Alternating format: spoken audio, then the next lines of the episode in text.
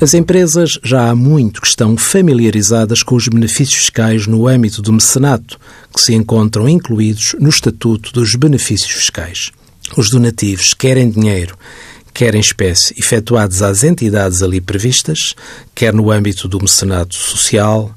mecenato cultural ou desportivo, são aceitos fiscalmente e com majorações que, em alguns casos, podem ir até aos 40% do custo.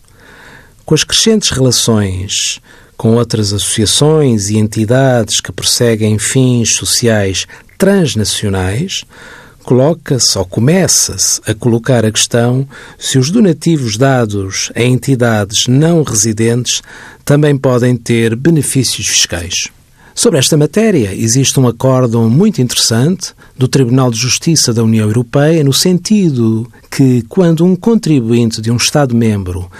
solicita a dedução fiscal de donativos feitos a instituições com sede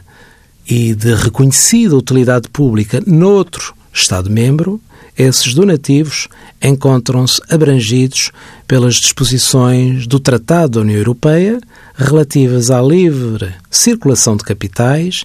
mesmo se efetuados em espécie, sob a forma de bens de consumo corrente. Em linguagem corrente, as respectivas administrações fiscais não podem rejeitar essa dedução fiscal apenas com o argumento que a entidade é não residente. Neste sentido,